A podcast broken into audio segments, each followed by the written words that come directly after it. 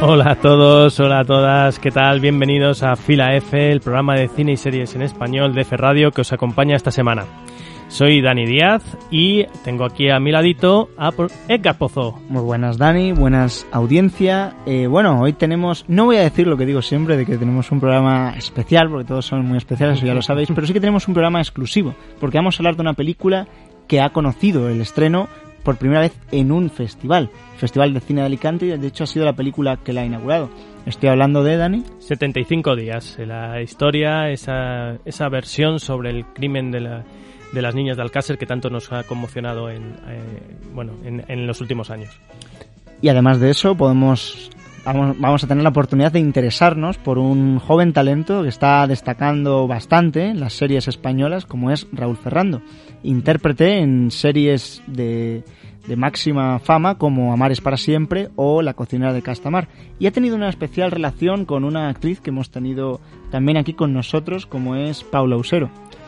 Pues sí, vaya, vaya programa de, jóvenes talentos, porque ya veréis que también hemos podido hablar con algunos de esos protagonistas de 75 días, como son John Marresa y Jonas Torres, y también jóvenes talentos, y el director Mar Romero, otro joven talento. Así que es, es muy ilusionante poder dar voz a todas estas eh, personas que están saliendo adelante con mucho esfuerzo para, para, bueno, para hacer buen cine y traernos bonitas historias. Bueno, nos, nos podéis encontrar en fila-f en Instagram, Twitter, iBox. Venga, a ver si esta vez lo digo bien. y luego, sí, nos escucháis en iBox, iTunes, Spotify y en todas las radios locales que tienen acuerdo con F Radio y en f.com. Así que nada, yo creo que ya lo único que hay que decir es. Que arranque fila F.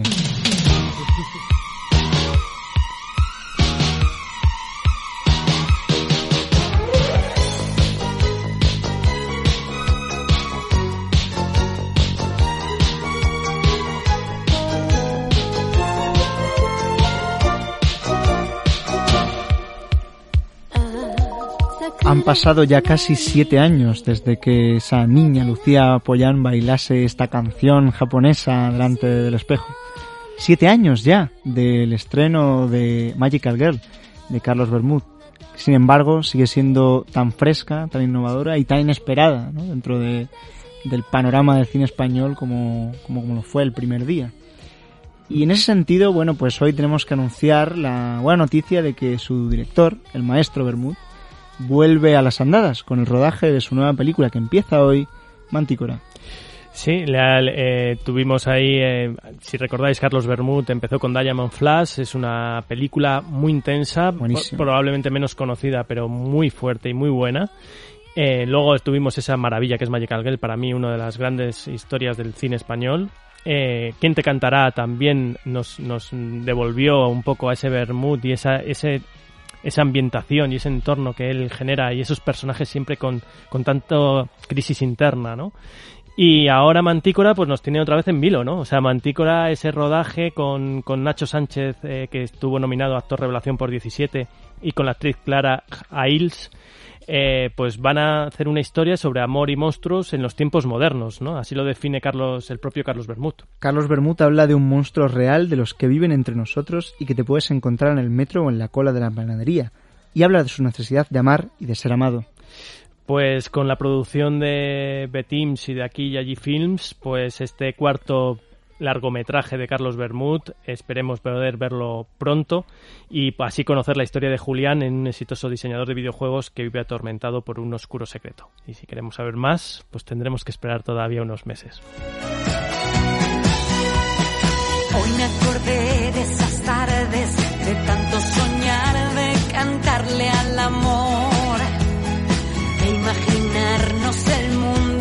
en ocasiones nos gusta traer al programa jóvenes talentos cuya carrera vemos en, progresión ascendente y por los que apostamos como el futuro del cine y las series españolas.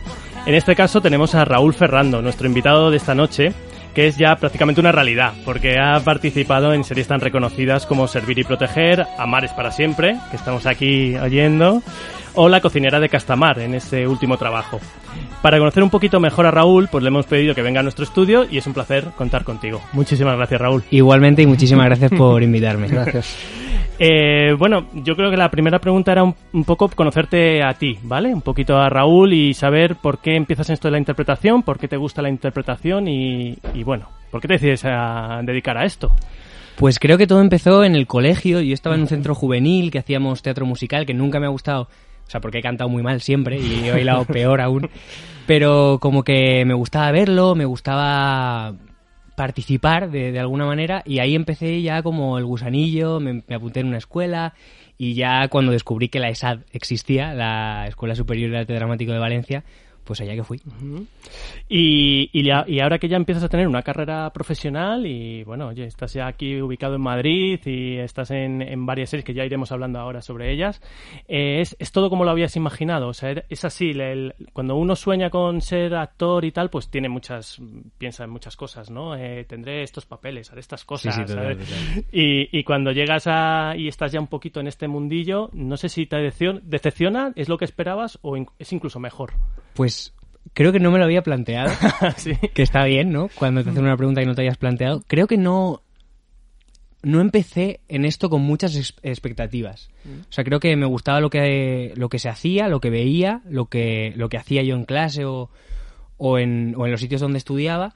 Y poco a poco las expectativas fueron viniendo a mí. O sea, creo que gracias a, a, la suerte, al trabajo, a lo que se ha ido como dando pasitos y, y poco a poco poniéndome metas que son como las siguientes. O sea, como que no me he puesto una meta enorme nunca o, o, he tenido como la gran ilusión. no, no sé explicarme, ¿no? Pero como que ha ido poquito a poco y la verdad es que estoy bastante contento con la profesión en la que en la que en la que me he metido pese a, a, que es una realidad es bastante complicada y, y bueno es dura es dura, pero, pero es muy agradecida. Y cuando se curra es muy, muy agradecida. Sí, es que muy pocos llegan, ¿eh? O sea, por lo menos a, ahora, aunque estás en papeles todavía que a lo mejor no son protagonistas en, en las series, ¿no? De mm. principales y tal, pero que sí tienen una relevancia muy importante en, en esas series, eh, yo creo que ya te vas dando cuenta, ¿no? De lo que es. Totalmente. O sea, yo, la verdad es que desgraciadamente me doy, me doy mucha cuenta cuando veo a mi alrededor gente con la que he compartido escuela, gente con la que he compartido obras de teatro, que, que cuesta que cuesta la oportunidad, o sea, que cuesta que te den la oportunidad y te das cuenta con eso, ¿no? Con viendo realidades, pero pero bueno, yo creo que esto es una carrera de fondo que Hombre, eres muy joven además. Claro, no, no, no, no, no, no. Ah, o sea, yo de, yo de lujo, o sea, de lujo.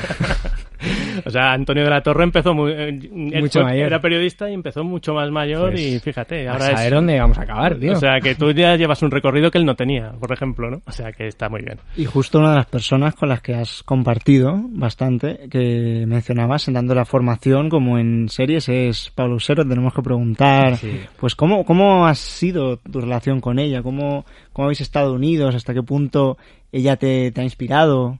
Pues mira, fue es verdad que creo que esto nunca lo he dicho, fue muy importante porque yo estudié primero y segundo en la ESAD de Valencia y gracias a Paula, que me dijo, oye Raúl, pedimos el traslado a Madrid. Y yo no sabía que era el traslado, que era la RESAD en Madrid y tal, y por esa cosa pedí el traslado y acabé mis estudios en Madrid. Y nada, mi relación con Paula era muy guay en Valencia y la verdad es que fue maravilloso retomarnos tanto en... Bueno, primero en Amores para siempre, porque en la cocinera ha sido más tarde, pero, tío, compartir escenas trama, eh, serie, con una persona con la que has compartido tanto, eh, ya no solo formación, sino eh, momentos de amistad, fiestas, ocio. todo lo que, lo que conlleva empezar la universidad con, con un grupo de amigos, mm. fue maravilloso. Mm. Y luego ya en Castamar ya fue la hostia. ¿Cómo fue ese camino hacia la primera serie ¿no? que compartiste con ella? ¿Cómo fue el camino hacia el papel de éxito en, en Amares para siempre? Pues mira, voy a recoger lo que he dicho de pasito a pasito y, peldaño. Yo, o sea, el primer papel de tan largo que he hecho ha sido ha sido mm, Mateo en, en, Amores para siempre, pero a lo tonto es como que yo salí de la resa y pues un papel en una serie de Aragón Televisión. Eh, luego de repente la otra mirada, hice una obra en Valencia, o sea, como que todo ha ido tal y creo que este papel me llegó cuando me tenía que llegar. O sea, cuando mm. ya sabía lo que hacía yo delante de una cámara, cuando, cuando estaba un poco más preparado. Así que fue como eso, pasito a pasito, tío. O sea, muy agradecido de que me dieran ese papel y, muy guay. Mm, ¿Y qué dirías que fue lo que te ayudó a conseguirlo? Pues creo que, bueno, en, en estos casos 100% es la constancia y, el, y el estar en el momento adecuado al final. Y mm, yo me acuerdo que salí de la prueba y dije, este papel no es para mí.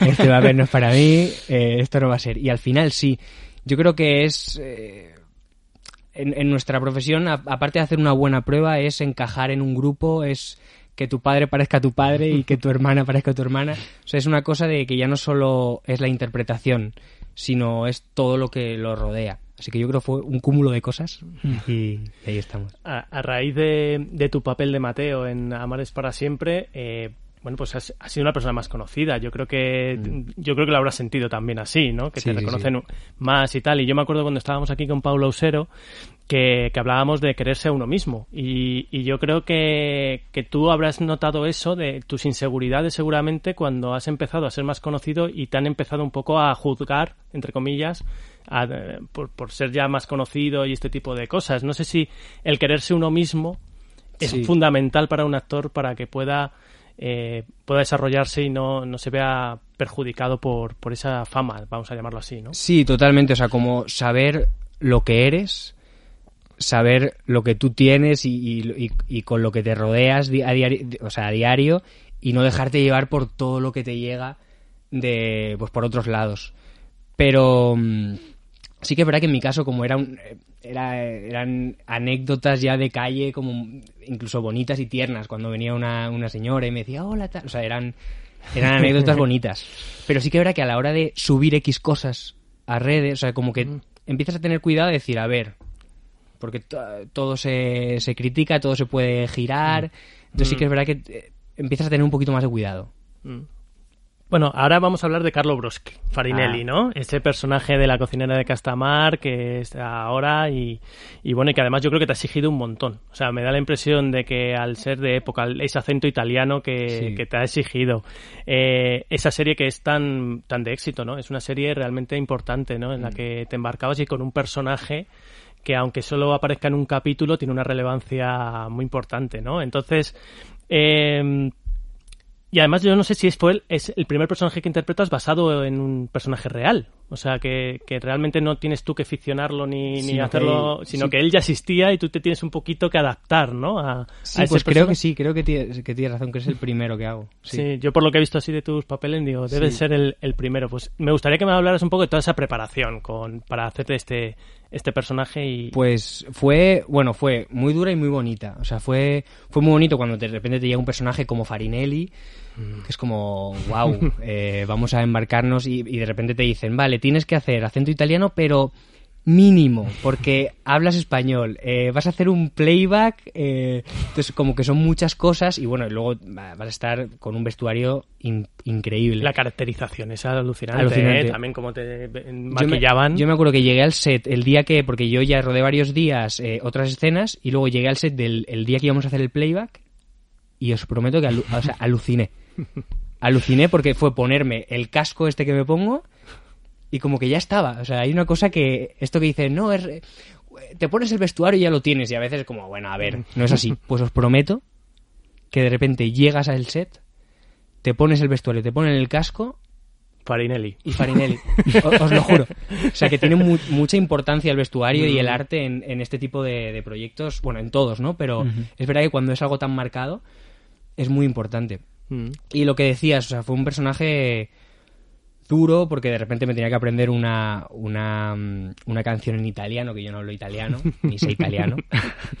más mérito, ¿eh? Más mérito, sí, sí, sí. Y practicar un acento que, bueno, gracias a, a Dios tengo, tengo amigos italianos, entonces, bueno, pues les dije, oye, eh, perdona, ¿puedes grabarte estas dos secuencias en italiano? Pero ¿cómo lo quieres? Yo, no, neutro, neutro, tú el italiano que tienes. Pero fue bonito, fue muy bonito mm. porque de repente creas un personaje y mm. eso es muy agradecido. ¿Y dirías que hay mayor complejidad a la hora de prepararse un personaje que ha existido realmente por encima de un personaje ficticio creado en un guion? Pues yo creo que dentro de eso como que habría dos, dos opciones. Una es que haya un personaje que no sea ficticio, o sea, que sea real, que tengamos archivo, o sea, que puedas tú ver imágenes de, ese personaje, o como en mi caso de Carlo, que tampoco, más que música, no había, mm, no había vídeos de él, claro. Entonces creo que cuando es un personaje del que tienes mucha información, es un arma de doble filo porque te van a criticar o a juzgar mucho porque es como que tengo, tengo lo que fue. Hmm. Pero creo que es súper interesante. O sea, es. Y. No sabría decirte que es más difícil, la verdad, porque de repente... Es una, pregunta muy... Sí, porque copiarías, pero a la vez eh, lo harías tuyo y entonces entran como muchas... Porque muchas no, es solamente prepararte a nivel de actuación, sino también es estudiar una biografía. 100%, y, y, y unos gestos y un... Sí, o sea, de repente tienes la vida de esa persona eh, escrita porque fue así. claro, claro. ¿En tus estudios te, pedían a hacer personajes reales? ¿Eran siempre ficticios? Eh, ¿cómo, cómo, cómo, en los estudios realmente hacia mm. dónde se enfocaban más? Los estudios, eh, al menos la ESAD y la RESAD, que es lo que yo he tocado, mm. es verdad que se, se, enfocan mucho en, en el teatro, el, en teatro, pero mucho en lo clásico. O sea, es verdad que en algunas asignaturas sí que tocas contemporáneo, pero en general, pues, por poner ejemplo, Lorca, Lope de Vega, o sea, como... Mm gente que, que bueno, que son obras como muy, muy trilladas ya, que, que, conoces, pero no sabría, o sea, no. De todo un poco, ¿eh? De todo un poco, porque de repente luego puedes tener alguna asignatura que sea teatro contemporáneo, que se agradece, porque de repente es aire fresco, que llevas. Que, oye, que amo, amo a los clásicos, ¿eh? Pero es verdad son necesarios, ¿eh? Son necesarios, son necesarios y, y, son maravillosos, y releerlos y releerlos pero cuando viene aire fresco de algo que ha escrito una persona que a lo mejor está viva. de repente, bueno, pues... Que no ha terminado su biografía. Que no ha terminado su biografía, pues son cosas que a lo mejor te tocan más o te tocan de otra manera. Sí, sí. Y ya saliendo un poco de lo filosófico para amenizar la, la velada, eh, has compartido con muchos actores y actrices importantes, eh, tanto en eh, Amares para siempre como en, como en La cocina de Castamar. ¿Qué mm. recuerdo mantienes de ello? ¿Ha, habido alguno con el que hayas conectado de forma especial? ¿Esas series o otras? Eh? Sí, bueno, en Amar la verdad es que había una conexión impresionante con toda mi familia, con Adriana Torrevejano, con Marina Horta, con, con Seda, o sea, había conexión con todos. Pero sí que verá que yo me flipó compartir set y escena con Michelle Jenner con Hugo Silva, o sea, son como referentes de toda la vida y, la verdad es que fue maravilloso. Y como que no se cayó ningún, ningún mito. ¿no? O sea, que fue como, joder, qué, gente más maja, qué, guay, qué guay currar con ellos y que, no sé, como muy agradecido de eso. Sí, además, bueno, en la 3 Media también con los hombres de Paco ahora, reviviendo este tema de los hombres de Paco y tal, pues bueno, habéis compartido un poco productora, ¿no? Vamos a llamarlo así. o sea que es muy, está muy guay. Y y, es, hablando un poquito de, de, las productoras y tal, sabemos ahora tenemos series que se mm, presentan directamente en plataforma, otras van a televisión, televisión y plataforma, tal. Desde el punto de vista actoral, ¿cómo vivís todo esto? ¿Es una ventaja para vosotros esta guerra en, no sé si llamarlo guerra o esta complement, cómo se complementan estos dos medios, las plataformas, las televisiones ya, eh, vamos a llamar tradicionales? Eh, ¿Os han dado más oportunidades? ¿Os ha dado eh, algún quebradero de cabeza porque os han puesto, oye, que si estás aquí, aquí no, y este tipo de cosas? Yo creo que, son más oportunidades. O sea, que al final más plataformas eh, son más series, es más ficción y, y suele ser ficción de calidad. La verdad, lo que yo estoy viendo en, en las plataformas, la ficción española creo que tiene mucha calidad y creo que se está notando y, y el público lo está notando sí que habrá que hay algo sentimental, como de la televisión, de, ver yo veía el internado, pues de ver el internado los miércoles. Entonces hay algo como muy, muy eso, pero es verdad que mm. como que, avanzamos, que el mundo avanza y yo soy el primero que consume esas plataformas y que, mm. y que quiere ver la serie del tirón. Mm. Entonces yo creo, yo creo que es algo que favorece a la industria. Creo. Hmm. sin pensarlo demasiado.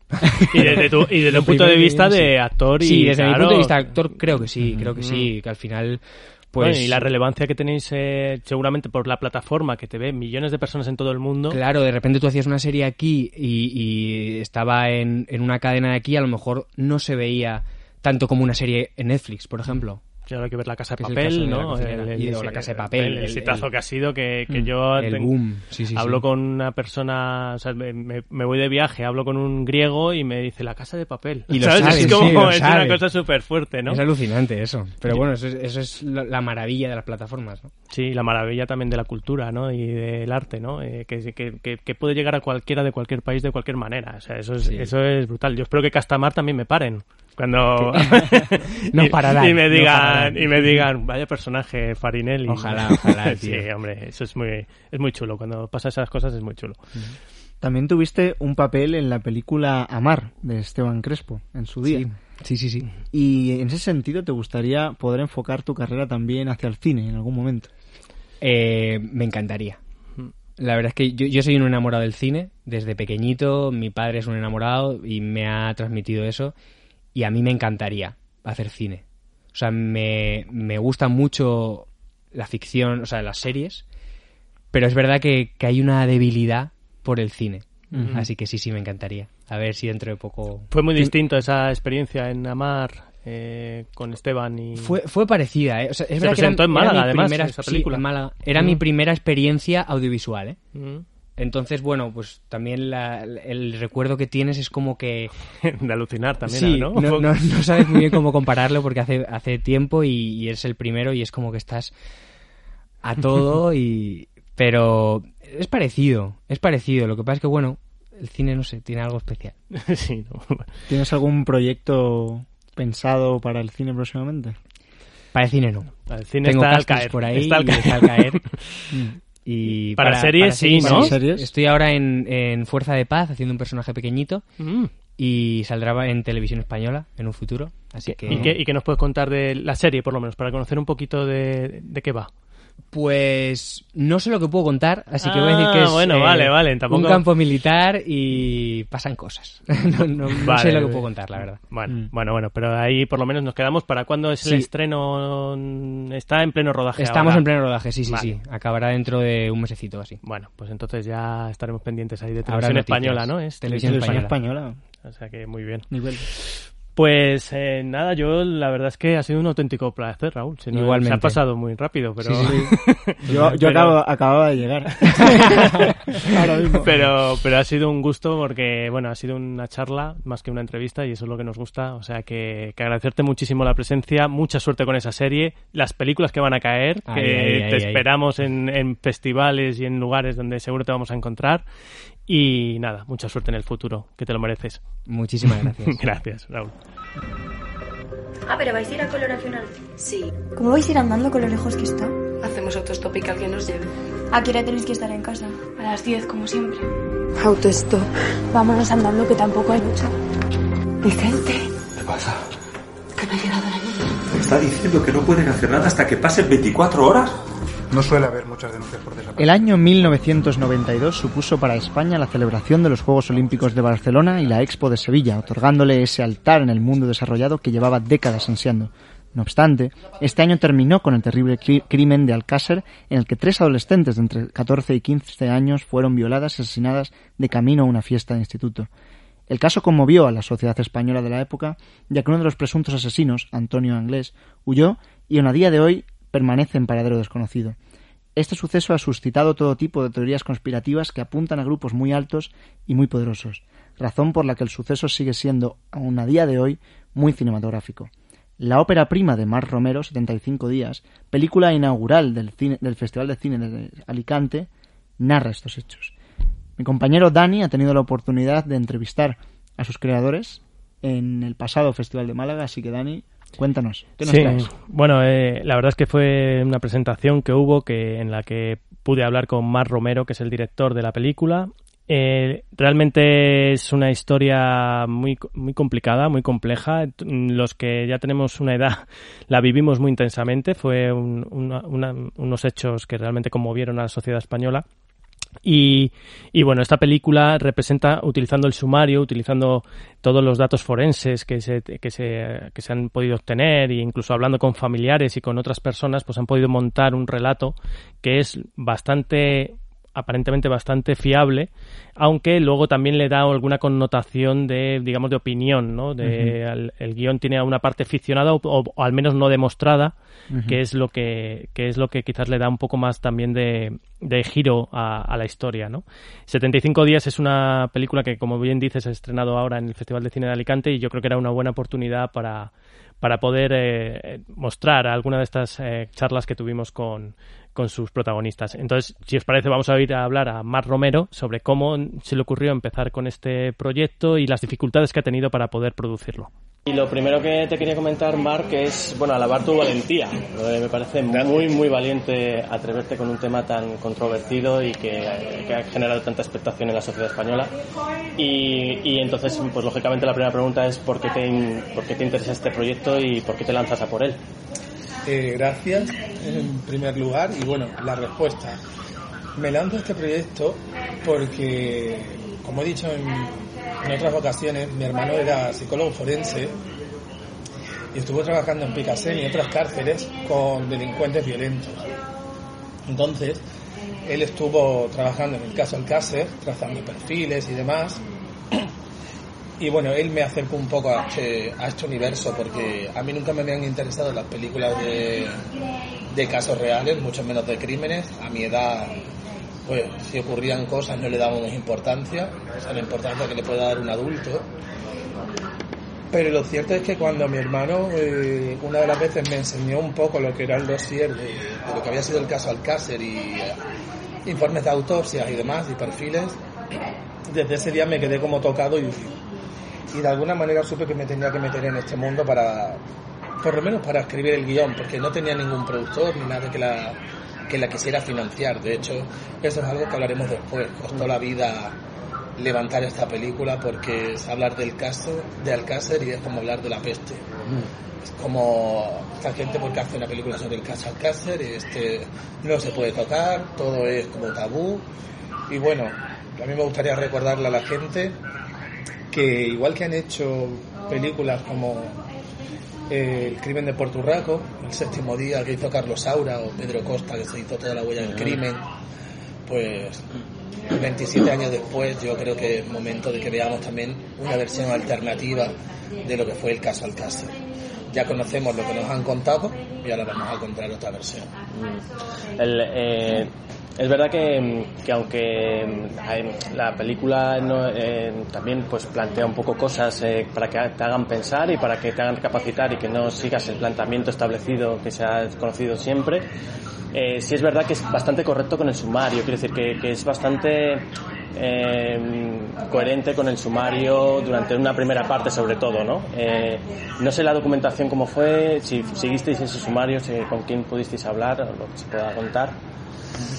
A ver, en la película participa la Dirección General de la Guardia Civil, han participado jueces, eh, fiscales, abogados, Miguel Ricard, eh, familiares, amigos de las víctimas, un montón de gente, porque Ilvanar, digamos, tantas versiones y tan dispares de cada uno, era como filtrar la, arena del mar a través de, de un colador, algo casi imposible. Y lo que pasa con esta, o sea, con toda la información que tenemos, es que es muy difícil dilucidar qué es lo correcto, qué es lo real y qué es, digamos, lo que se hizo de manera rápida y de manera eh, chapucera para cerrar un caso lo antes posible, porque había una presión mediática en aquel momento que obligó a los cuerpos y fuerzas de seguridad del Estado y al gobierno de entonces digamos, apresurar un poco lo que iba a ser el desenlace de este caso. Me refiero a, dar carpetazo ya y una sentencia en firme y hasta que cuanto antes se termine de hablar de esto, mejor nos irá todo.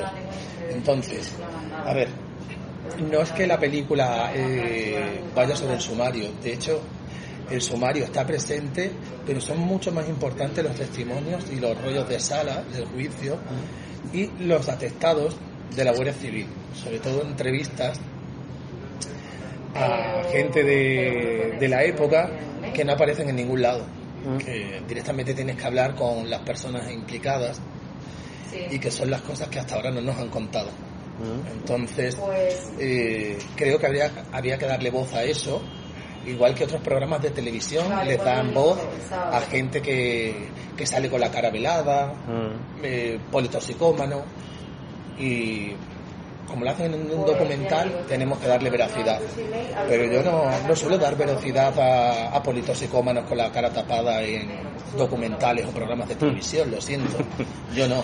Yo suelo darle credibilidad a gente con la cara al descubierto, que tienen un nombre y un apellido y que son localizables. Mm. Entonces, de eso va la película, de verdad.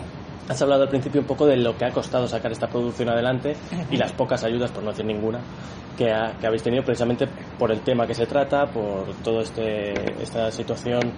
Eh, esto ha generado mucho más, mucho más complicación ¿no? a la hora de poder sacar el rodaje adelante, ¿no? me imagino. ¿Cómo ha sido esa pelea por producirlo? Ha sido muy duro sacar adelante esta película, muy, muy dura, porque no es una película barata para nada reconstruir los 90, sitiar un pueblo, todo lleno de coches de los 90, gasolineras de los 90, un barco, mm, planos aéreos, mm, no sé, ambientarlo, peluquería, maquillaje, guardias civiles de todo tipo, GRS, salas de autopsia, no sé si me quedo algo. Tiene un montón de localizaciones. Mm. Y claro, eso se traduce en dinero. Hacer una película no es gratis, por supuesto. Y los productores lo que siempre hacen es buscar inversores para levantar la financiación de la película. Los, la financiación eh, pública, que serían ayudas a la cinematografía, eh, es cero, porque nadie iba a mezclarse en una película sobre Alcácer, porque es como los apestados del cine. Era lo que te decía antes parece curioso la doble vara de medir. Eh, se financia una película como Puerto Rico, pero 75 días no. No, a ver, se levantó la financiación de la película y se pudo hacer, pero que por las vías habituales no se pudiera, como mínimo me parece curioso. Luego con los patrocinadores también nos, nos ocurría algo, algo curioso. Sabemos todos que en la película, pues si sale alguna marca o algo, esas marcas, por verse, digamos, eh, expuestas y publicitadas en una película, pues hay una cantidad económica para la producción de la película. Aquí, bueno, se hablaron con un montón eh, y muy pocas participaron. Muy, muy pocas. Y realmente es porque las marcas entendían que no se podían ver mezcladas con el tema Alcácer. Ellos decían que, bueno, si fuera una historia de ficción total, no habría ningún problema. Encima un thriller o cualquier cosa, desapariciones, pero que no fuera real totalmente sin problema. Pero Alcácer, de hecho te enviaban un correo electrónico a la productora y me acuerdo que muchas veces el final del correo era muchas gracias por pensar en nuestra marca para su película, estaremos encantados de poder hablar con ustedes para futuras producciones y demás. Y personalmente nos encantaría ver la película, decía. Tiene huevos. Vamos, que pagaría una entrada por ver la peli, pero que su marca no se viera involucrada. Lo cual yo bueno, producción y yo mm, personalmente creíamos que, iba a ser una película muy difícil de levantar mm. eh, económicamente porque tú la has visto, lleva un trabajo esa película. Me parece alucinante todo el trabajo que habéis conseguido con... Que los coches de policía de la época, que no mm. existen. Si tú quieres hacer una peli de época del siglo XVIII, encontrarás patrimonio en España para aburrir. Súper fácil hacerla. Cine de época, pero claro, los 90 también es cine histórico, es de época, pero son 27 años o 28 atrás. Pero encontrar un surtidor de gasolina y construir una gasolinera en medio de la nada es súper complicado. Nosotros teníamos un director de arte muy bueno, Jaime Bollero, que nos dio más de lo que le pedíamos. Me acuerdo que, eh, por ejemplo, con un surtidor de gasolina, de estos que llevaban ruedita, iban marcando las pesetas, que te costaba el litro conforme ibas repostando y nos encontrábamos que llega el surtidor al set de rodaje, pero la rueda no va. Y yo me acuerdo que mi frase típica era FX, sin saber que luego FX me va a llevar un año y medio. FX no iba a ser inmediato. FX hacer una rueda de un... Claro, hacer una rueda a través de 3D en un plano que se movía en un traveling de un surtidor de gasolina mientras ponen, los actores pasan por delante, un coche, no sé qué. El público no lo sabe, pero esa rueda está hecha con FX, no existía, estaba hueca, el mecanismo no funcionaba. Y como curiosidades de esas tenemos muchas, por eso creo que la película, aparte del tema que cuenta y que al final hemos decidido contar la versión alternativa sobre las debilidades de Antonio Anglés, el tipo de persona que era, su sexualidad, con qué disfrutaba, cómo se manejaba, pues también hay que valorar el trabajo de una ambientación y de un equipo de gente muy profesional que ha dado todo de sí en, esta película. Mi equipo técnico se ha entregado al máximo. De hecho, mm, si no, no podíamos haber hecho una película ambientada en los 90 con tanta variedad, decorados de las casas. A mí me parece súper bonito cuando la gente ve la película y dice, yo tenía ese teléfono, y reconocen el teléfono que tenían sus padres en sus casas, o el póster de Super Pop o de las revistas de mm. moda que colgaban en sus habitaciones, o el cabecero, o, la mismo, o el mismo modelo de televisión. Mm. Me gusta ver a la gente así, que se reconoce dentro de la película, porque eso quiere decir que hay algo que está bien. Que independientemente de que te guste la película o no, lo que es el trabajo de ambientación, vestuario y demás, está conseguido. La mm. gente se siente dentro. Los que han vivido esa época dicen, ha sido como volver o a mi adolescencia, ¿sabes? A esa época he revivido un montón de cosas y como documento histórico a mí me parece que también hemos hecho un trabajo que se debe valorar. Bueno, yo siempre en casos como estos, en una película que está de estreno con un director pues pendiente de cómo van, cómo, pues cómo se vende, ¿no? Su película, siempre eh, tendría especial cautela, especial prudencia, porque muchas veces este tipo de digamos, insinuaciones, eh, de afirmaciones sobre la dificultad de conseguir una producción, por ejemplo, siempre suelen tener esa pata hecha para vender un poco más, ¿no? O para dar un poquito más de morbo y quizá la, la gente se interese más por una película pensando, oh, fue complicado, ¿no? Grabarla. Todos recordamos eh, ese mito en, el, en las ventas en el cine cuando Ruggiero Deodato estrenó Holocausto Caníbal y le acusaron de, que aparecían escenas reales de canibalismo, tal, la prensa. Y claro, la productora no lo negó para que la gente fuera con el morbo a verla y acudió en masa, ¿no?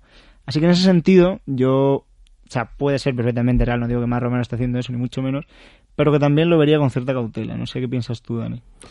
Bueno, sí, eh, hay que, hay que mm, pisar con cierta seguridad, cierta tranquilidad y, y, tener en cuenta todo, todo eso, pero sí es verdad que va a llevar eh, a mucha gente al cine a, verlo simplemente por el hecho de, de, comprobar una versión de este tema que, que realmente a todos todavía nos intriga. Y, y, además pudimos hablar también, eh, aprovechando, pudimos hablar con, con, dos de sus actores, con John Manresa eh, que interpreta a Miquel Ricard, y a Jonás Torres, que interpreta a Antonio Anglés. Y esto fue lo que nos comentaron sobre su trabajo con estos personajes. Hoy vamos a hablar con dos actores, dos actores de una película que está llamando mucho la atención aquí en Málaga, por lo menos aquí, por lo menos entre todos los medios de prensa estamos eh, muy pendientes de esta película que se llama 75 días y contamos con la presencia de dos de sus actores principales que son Jonás Torres y John Manresa. Eh, bienvenidos. Bueno, muchas gracias por invitarnos a hacer la entrevista. gracias, un placer. Un placer. Bueno, ellos interpretan, Jonás interpreta el personaje de Antonio Inglés, vaya, vaya tela lo que te ha tocado, y John Manresa tampoco se queda atrás porque Miquel Ricard es su personaje, y la verdad es que son eh, dos personajes muy ricos hablando cinematográficamente. Eh, ya sabemos eh, qué tipo de personas son y eso no vamos a entrar mucho, pero sí me, me gustaría hablar con vosotros de cómo nos preparamos un personaje de este tipo que es real, que es deplorable en muchos sentidos y que tienes que hacerlo tuyo. Eh, no sé cómo, cómo se prepara esto. Pues mira, la diferencia entre el personaje de Ricard y el personaje de Anglés es bastante, es bastante grande porque de Ricard se conocen muchísimos, muchísimos datos, eh, se conocen vídeos que están, eh, bueno, que son públicos para todo, para todo el mundo que quiera acceder a ellos.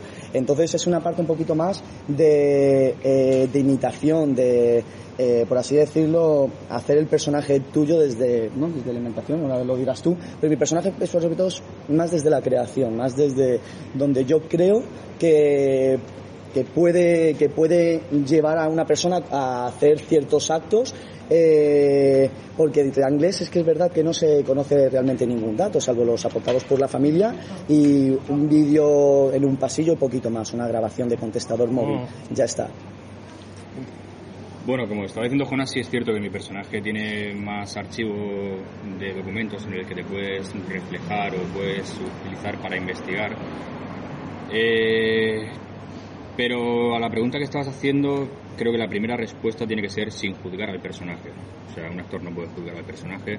Y partiendo de ahí, me tocó hacer Miguel Ricard.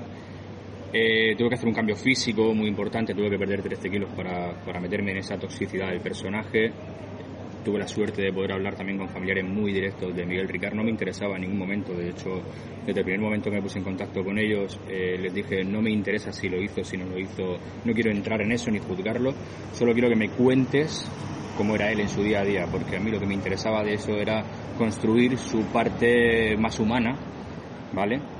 Porque los archivos de documentos ya los tenía para, para fijarme en, en, en, cuanto a lo que tenía que ver con, con el caso en sí y, y luego mucho respeto, mucho respeto a los compañeros con los que compartimos escenas, eh, mucho trabajo con el director, muchas horas de diálogo, de, de, poner en común puntos, el punto de vista mío, el punto de vista del director, que, que era lo que quería contar sobre estos personajes llegar a un punto en común y contar lo que, lo que queríamos contar de, estos dos personajes dentro de, la historia de 75 días del mm. caso Alcácer. Lo bueno de los personajes en sí es que contábamos con una dirección clara, es decir, Marc Romero, nuestro director, sabía mm, exactamente qué es lo que quería y hasta que no lograba sacarnos eso que él buscaba, no paraba. Entonces, también hemos tenido la suerte de que hemos contado con, una persona con las ideas muy muy claras que nos ha facilitado muy bien el trabajo y nos ha podido eh, llevar hacia eh, dónde podemos conducir el personaje de la forma de la mejor forma posible para contar la película como se quiere contar siempre como dice mi compañero desde el respeto máximo. Mm. en, tu caso, Jonás, el, eh, Antonio Inglés ah, tiene hay en la película una escena brutal que es con Macarena Gómez, eh, que, nos, que nos ayuda fundamentalmente a conocer un poco el personaje, ¿no? su pasado, un poco de dónde viene, y que, y que creo que eso ha, tenido que requerir una intensidad emocional tremenda, porque es, es, muy, cuando lo veáis lo vais a saber, es muy fuerte esas escenas, me, me impresionaron mucho. Sí, muchísimo. De hecho, me acuerdo en los ensayos, eh, bueno, tratándose en mi caso ¿no? de un actor Nobel, eh, contar con la presencia de, Macarena fue todo un lujo porque como compañera eh, me facilitó muchísimo las cosas. Es una escena muy muy fuerte que requiere además de mucha confianza y eh, de, de, mucho permiso hacia el compañero porque es un tema muy muy delicado, es una escena muy cruda, entonces si realmente no se hace con toda la confianza y toda la libertad puede, puede quedar a lo mejor un poco un poco rara. Hmm. Pero eh, la verdad que, mm, que ya desde los ensayos eh, sabíamos qué era lo que teníamos que hacer, entonces eso también facilitó mucho. Luego, pues, la ayuda de, pues, de Macarena, su disponibilidad eh, a la hora del trabajo para poder mm, manosear en el sentido bueno de, de la palabra, eh, facilitó todo. Entonces, eh, es, es, crudo y es un ejercicio sobre todo de introspección, de intentar eh, ser lo más frío posible y, y dejarte llevar pues por, por, el personaje, porque al fin y al cabo es un trabajo. Me llama la atención que se plantee en la película el tema de la sexualidad de, de Antonio Anglés. O sea, eh, esa, no sé si llamar bisexualidad o ese, eh, o que ni él mismo tiene muy claro cuál es su condición o qué es lo que quiere reconocer, ¿no? Eh, eso, ¿Trabajasteis también esa, esa, esa vía, esa, esa parte más personal de, del personaje? Claro, se trabajó esa parte del personaje porque creo que es una parte muy importante de la investigación que se ha llegado a obviar de los años 90 prácticamente nos hablaba sobre la posible o bien bisexualidad, o homosexualidad de Antonio mm. Anglés y creo que es algo muy importante sobre todo si en el, en el, marco de la película. La película es una película de investigación también, una parte forense muy importante en la cual se descubren pelos públicos a raíz de violaciones. Entonces la película también quiere cuestionar y hacer pensar a, a la gente que, que la está viendo, al espectador, a el cómo puede ser posible que una persona a la que la acusan, a la que acusan de violación eh, puede eh, violar a una, a una niña teniendo una, una condición sexual diferente o sin ni siquiera haber eh, ningún tipo de contenido capilar o corporal por parte de los dos únicos acusados. Mm. Eh, entonces la película quiere generar esa, esa duda y se explica. Luego se mm. explica, hay un porqué de todo y mm, todo está pensado para generar eh, duda y para hacer pensar al espectador. Alimentar un poco el debate. Eh, exactamente. ¿Qué es lo que ocurrió? Eh, pasaron estas cosas y son cosas que son muy importantes. ¿Por qué no nos lo han contado antes? Pues como estas hay muchas cosas en la película que van a salir y que la gente no se espera. Pues eh, bueno, la última ya que os quería preguntar es que vosotros sois chicos muy jóvenes y esto pasó en el año 92. Entonces, lógicamente, no, no sé si ni siquiera habríais nacido, no sé vuestras edades, pero debéis de estar por esos años. ¿no? rondando, rondando. Entonces, eh, me gustaría saber qué sabíais de esto antes, eh, si ya habíais oído hablar de, de, este caso y si hasta cierto punto te sabéis la dimensión que había tenido esta, este crimen. Pues yo nací en el 91, yo tenía un añito cuando, cuando pasó. Eh, de hecho, bueno, no conocía nada, nada, pero nada. No, había oído hablar del caso Alcácer en mi vida. Y mira que yo soy de la comunidad valenciana y aún ni aún así.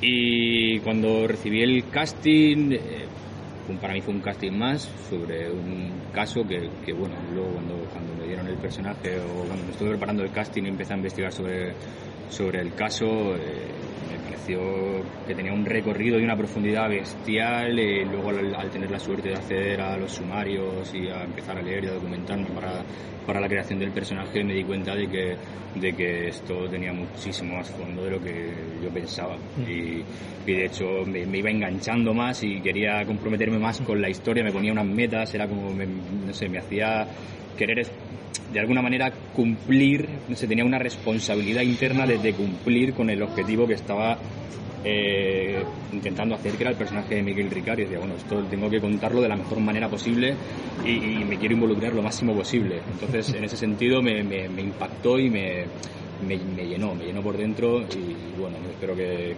hayamos hecho un buen trabajo y que a la gente le guste, porque al fin y al cabo nos dedicamos a eso, a contar historias y a llegar a la máxima gente posible y que le guste a la mm. gente. Eh. Yo, pues bueno, igual que yo no tenía ningún conocimiento sobre el caso, sí que a lo mejor la, había podido escuchar, como me acuerdo el caso de Rocío Banikov en Fuengirola, casos muy mm. parecidos como el de Puerto Urraco, mm. pero raíz igual que él, eh, en la cual, con la separata del casting, que por cierto yo me presenté para el personaje de Ricard por un error y me cambiaron totalmente la, la propuesta en pleno casting. Eh, yo me acuerdo que la primera noche que empecé a investigar con la separata, aluciné y me costó dormir, porque cuando vi que existían documentos reales, cuando empecé a investigar, descubrí el sensacionalismo que se creó a raíz del caso, que fue incluso la creación aquí en España de la, del sensacionalismo y de la prensa rosa prácticamente. la telebasura. sí, la telebasura. Eh, me pareció increíble, me pareció increíble y ya te digo, a mí me costó dormir esa misma noche. Y luego eh, lo que intentábamos sobre todo es, eh, yo, por ejemplo que soy de, de Rota, de una escuela en la cual estoy acostumbrado a interiorizar, pero también a separar lo que es el personaje de, la persona porque si no es, es horrible pues acabamos de escuchar eh, declaraciones muy interesantes de estos dos actores que han podido interpretar a Antonio Inglés y a, y a, Mar, a Miquel Ricard. Miquel Ricard, mm. ciertamente. Y mm, bueno, yo sí que tendría algo que, añadir sobre esto. Me parece que todos estos actores que interpretan personajes de personas que han existido de verdad merecen una, un mayor respeto porque su trabajo es bastante valioso. Por ejemplo, en, cuando Bruno Gantz tuvo que interpretar a Hitler en El hundimiento, algo que fue bastante chocante ¿no? Eh, para, las, para la audiencia alemana, sí que tuvo que hacer una, un trabajo de investigación, un trabajo de, de información que es quizá comparable, no, no, al de un historiador, pero sí al de un biógrafo. Y en ese sentido creo que eh, tanto John Manresa como Jonás Torres tienen que haber hecho un trabajo que les ha llevado a informarse sobre el caso de una manera que, que probablemente muchos, ninguno de nosotros, por mucho que podamos juzgar la serie desde la película desde fuera, podamos tener, ¿no? Mm, como ellos dicen, eh, les pilló con apenas uno o dos añitos cuando sucedió todo esto y no, no sabían, eh, realmente no conocían el caso, ¿no? ni la dimensión que tenía. Eso lo hace aún más meritorio, sí, ¿no? Sí, sí, o sea, más necesidad de informarse, de entenderlo y de, y de todo, ¿no? Pero bueno, ahí queda. 75 eh, días, una película que ya se ha visto en Alicante, se vio en Málaga y que próximamente la tendréis ya seguro disponible en los cines.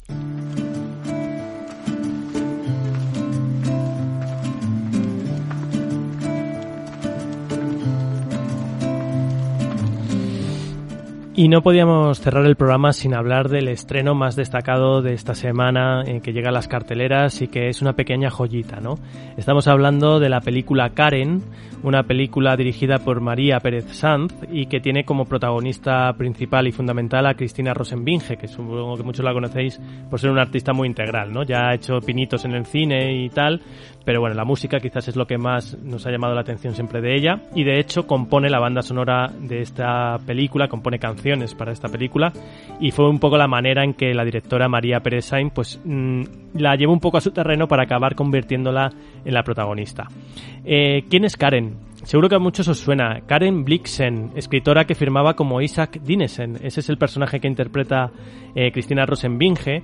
Y además, eh, seguro que a muchos os ha sonado porque es la protagonista de Memorias de África, que interpretaba a Meryl Streep. Es exactamente el mismo personaje. Lo que pasa es que en vez de enfocar la historia en esos tiempos en los que era más joven eh, y tenía esa relación con, con el personaje de Robert Redford, ¿no? Y todo esto que vimos en la película, eh, ahora estamos más un poco en el cierre, cuando está finalizando su estancia en África y ella pues empieza a tener problemas económicos y empieza a tener algunas dificultades y, y bueno, y una relación muy especial con, con pues con, con, un criado somalí, Farah Adem, con el que mantuvo muchas conversaciones y muchas discusiones, porque él, eh, él le decía cosas que no le gustaban y a ella le costaba asumirlas, ¿no? Eh, es una película muy muy tranquila, es una película que se, se, se toma a fuego lento, eh, en donde tú ves las cosas a través de detalles, a través de, de pequeñas historias, eh, pequeñas anécdotas, pero que te van reflejando un poco cómo es el personaje y hacia dónde está evolucionando. Un, un título indie muy interesante de María Pérez Sanz, que además pues consiguió llevar a Extremadura eh, la sabana africana. Allí rodó en, en, Extremadura, ¿no? Y allí consiguió que todos pensáramos que estaba en plena sabana africana. Así que, eh, bueno, Karen, una película recomendada y que ya sabéis tenéis disponible en los cines a partir del fin de semana.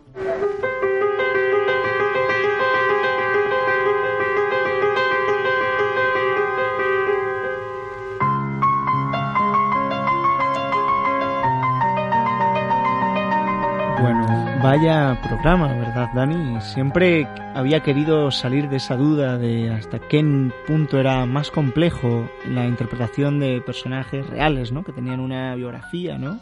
Una... todo un conjunto de experiencias detrás de sí antes que un, un producto de un guion, ¿no? Pues sí, en cada programa aprendemos algo, ¿verdad? Y eso es lo más importante. Eso es lo más bonito también. O sea, y hoy hemos aprendido mucho de Raúl, hemos aprendido mucho de Mar Romero y de Jonás y de John. La verdad es que un programa joven, pero con mucha con mucho trasfondo. Así que nada, esperamos que vosotros también lo hayáis disfrutado igual que lo hemos disfrutado nosotros. Eh, os esperamos la próxima semana, que va a ser una semana ya especial y ya lo sabréis por qué. Y bueno, pues mientras tanto, atentos a nuestras redes, ya sabéis, Twitter, Instagram, fila-f. Os han hablado Edgar Pozo, Dani Díaz, hemos contado en cabina con Pilar Lloret y en la producción con Alfonso Caro y Silvia Martínez. Muchas gracias. Nada más que decir que hasta aquí, Fila